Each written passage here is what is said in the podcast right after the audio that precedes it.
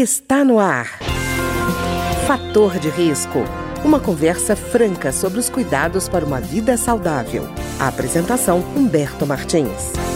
Olá, no programa de hoje nós vamos falar sobre a luta antimanicomial, que tem inclusive uma data nacional e tem uma lei aprovada desde 2001. E a nossa convidada de hoje é a psicóloga clínica Ingrid Quintão. Ingrid, tudo bem? Tudo bem, agradeço o convite. E Ingrid, a gente está falando da lei de 2001 a gente tem uma data nacional, que é o dia 18 de maio, que é o dia da luta antimanicomial. A gente imagina que uma lei já tendo sido promulgada em 2001, a gente falando mais de 20 anos depois sobre ela, que esse dia de luta seria muito mais para dizer das vitórias do que dos impasses, né? Mas existem ainda muitos impasses, né? É, na verdade existem. É por isso que esse dia ainda é muito caro, muito importante para quem trabalha com a luta antimanicomial, para quem trabalha com saúde mental, para as famílias, para que a gente possa passar informação sobre o que é o lema dessa luta, que é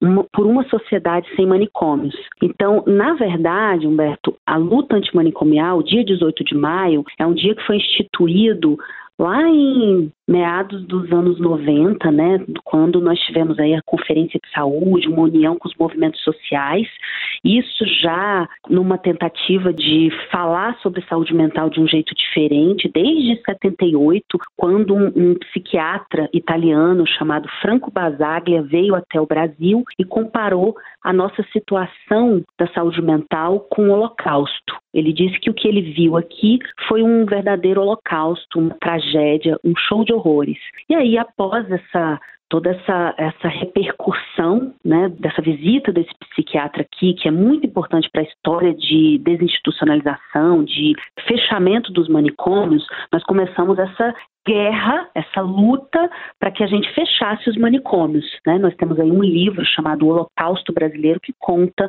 todo esse terror que nós vivemos aqui no Brasil. E aí, depois de todo esse percurso, lutando contra os manicômios, nós conseguimos em 2001 né, implementar essa lei que já estava sendo tentada né, lá no Congresso há, há muitos anos, né, desde antes da Constituição. E aí, com a lei da reforma psiquiátrica, né, a lei Paulo Delgado, que é essa lei 10.216 de 2001, nós tivemos muitos ganhos que foi assim dizer para a sociedade, olha, não queremos mais manicômios. Nós temos que cuidar das pessoas com transtornos mentais, psicose, né, esquizofrenia, uh, bipolaridade, uh, transtornos de personalidade, depressão crônica, ansiedade generalizada, na rua, nos espaços públicos, uh, nas unidades de saúde mental, nos centros de atenção psicossocial, fazendo com que essas pessoas pudessem ocupar mesmo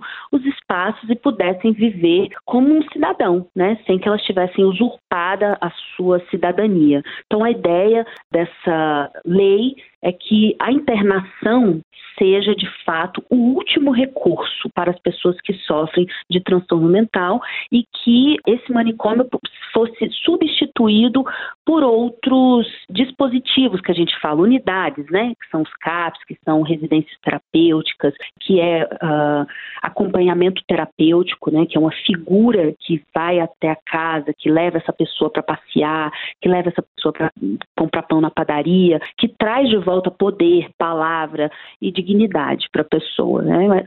A verdade não sei se eu estou me estendendo, mas a verdade é que nós estamos ainda num passo nós estamos avançando, mas ainda estamos distante né, do fim dos manicômios, né, de uma sociedade sem manicômios, porque nós temos uh, muitas instituições no Brasil veladas, né, falsamente purificadas aí de humanidade, mas que tem um viés, tem vieses manicomiais, né? Que tem, é, são bonitinhas, mas são muros né, que usurpam das pessoas o direito de ir vir, né, o direito de vestir o que quer, o direito de poder trabalhar, o direito de poder estudar. E o que a gente quer é que eh, nós tenhamos espaços próprios para cuidado das pessoas com transtorno mental e sofrimento psíquico, né, mas que a gente não mais trancafie essas pessoas. É, Ingrid, é, você falando, você falou do caso do livro, né, Holocausto Brasileiro, da Daniela Arbex, que é um, uma pesquisa impressionante, mas é só um caso, né? Eu fico imaginando quantos outros existiram e quantas pessoas é, têm uma ideia de que manicômio é um lugar para tratar a pessoa. Na verdade, é um lugar que, pelo, pelo, ao longo dessa história toda do manicômio, é um lugar para você jogar a pessoa e distanciar da sociedade, né? A sociedade não sabe como fazer, o que fazer com ela, joga dentro do manicômio, né? Foi exatamente isso. Nós tivemos no Brasil, nós temos uma história de criação né, de, da loucura. Nós, nós, de fato, criamos loucos, né?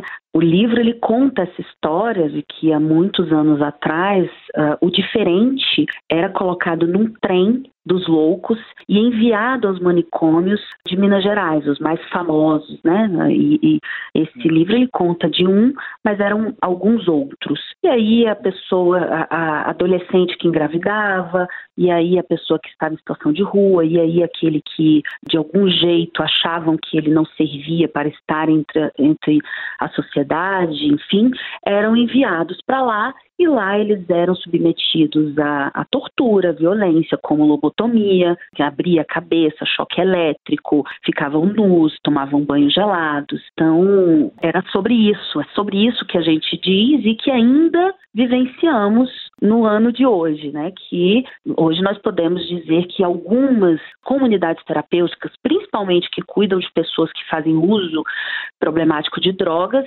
são os modernos manicômios, né? São os novos manicômios, porque essas pessoas são chamadas, são levadas para bem longe da cidade, né? Contrário ao que a Lei 10.216 preconiza, que é o tratamento territorial, e leva essas pessoas para longe. Muitas são escravizadas, levadas a, a vender balinha e outras coisas para a instituição, enfim. E o pior de tudo é que o Estado é, muitas vezes financia esse tipo de lugar, né? Esse tipo de tratamento manicomial e nós ainda não temos de fato a implementação da Lei 10.216. Pois é, Ingrid, você falando isso é uma coisa importante, porque é, você lembrou um aspecto interessante do manicômio. O manicômio também era um lugar não só de, vamos dizer, esconder a doença mental, mas de esconder problemas sociais de todo tipo, né? Eu estava lembrando, inclusive, uma vez eu li num livro a história de, eu não sei se era um irmão ou marido, que queria interditar a outra herdeira e simplesmente arrumou um jeito de internar no manicômio a irmã ou esposa para impedi-la de herdar o dinheiro. Quer dizer, até para isso o manicômio era usado, né? Exatamente, Humberto. É, é, é, o que a gente chama de produção de loucura, percebe? A gente, uhum. é, a gente quer normalizar as pessoas. Então, o que que media a normalização? O que que media a gente conseguir aqueles ditos saudáveis, conseguir o que quer? A violência. Então, por meio da violência, por meio do enclausuramento, por meio do afastamento, do aprisionamento, a gente vai conseguindo né, o, que deseja e vai é, mantendo essa ideia de que o diferente tem que ficar longe, né? E a produção da loucura vai servindo para que muitas pessoas tenham seus interesses confirmados ou consigam aí uh, sanar suas necessidades. E de fato, sim, nós produzimos muita loucura, nós nos utilizamos historicamente no Brasil desses espaços manicomiais para enviar pessoas, né, que teoricamente não teriam nenhum tipo de indicação para estar lá.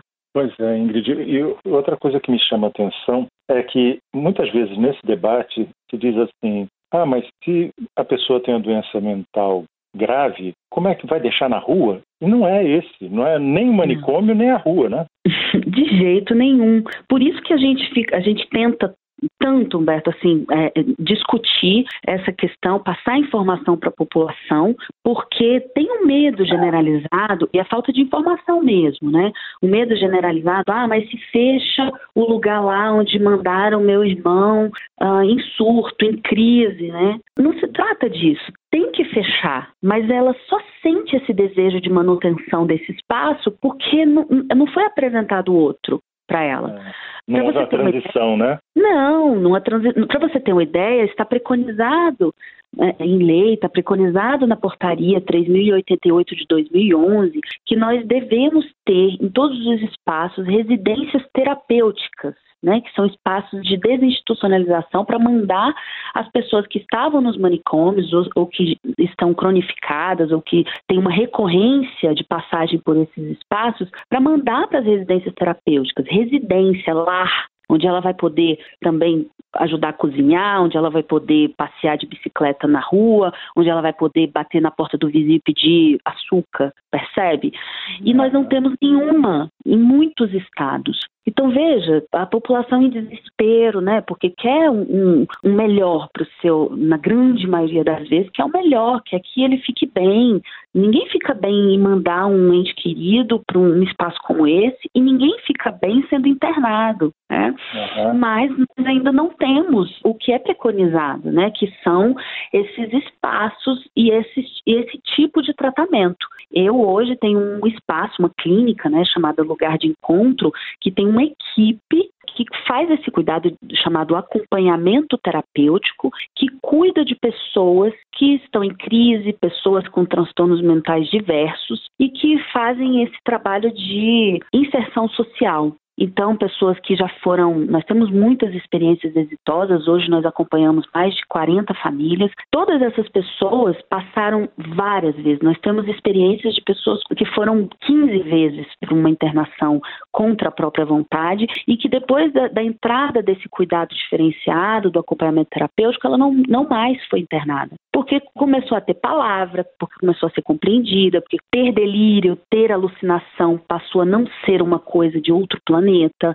né, passou a ser a parte da existência dessa pessoa e a família foi orientada que dá para sustentar, que com a medicação, que com o psiquiatra, que com o psicólogo, que com o acompanhante terapêutico é possível sustentar a crise, tem experiências, pode ter uma injeção em depósito, essa pessoa pode ficar às vezes na crise, fazer uma certa internação domiciliar perto da sua família. Então tem muitas estratégias que infelizmente, principalmente as pessoas que não têm dinheiro, essa é a verdade, não têm conhecimento que, que poderiam, que podem ter direito e direito previsto em lei. Pois é, Ingrid, a gente falou sobre uma coisa interessante, essa ideia do manicômio como local de isolamento. Mas é, o isolamento está longe de ser terapêutico, né? Inclusive, pelo contrário, ele sempre foi algo punitivo. Por exemplo, um, algum detento, algum, algum preso faz uma bagunça e tal, vai para a solitária. Quer dizer, o isolamento sempre foi punição, nunca foi terapêutico, né? É, é exatamente isso, assim, né? E aí, a pergunta que a gente faz, isso, isso responde a qual demanda, né? Porque não é a terapêutica, não é a de cuidado. Então, quando alguém me diz assim, ah, mas o louco, a, a pessoa tentou fugir da clínica, eu falo, nossa, que saudável, né? É. Porque, porque, de fato, o isolamento, né, do ponto de vista histórico, do ponto de vista, o Foucault contou toda essa história da loucura, né? todo o contexto das prisões, Michel Foucault conta para gente que Uh, o isolamento ele é um produtor de loucura, ele é um produtor de violência. Então, não faz o menor sentido, depois de tudo que nós já passamos no Brasil, de tudo que a gente é, já vivenciou, que nós ainda tenhamos essa ideia né, de poder sobre o outro, de querer isolar, de querer trancar. Porque isso por si só não resolve nenhuma situação, nenhuma situação de violência, nenhuma situação de loucura, nenhuma situação de sofrimento. É, acho que só responde a interesses muito particulares, né, muitas vezes de interesses de, enfim, de especialidades Muitos donos de clínicas querem essa manutenção dos manicômios, mas a gente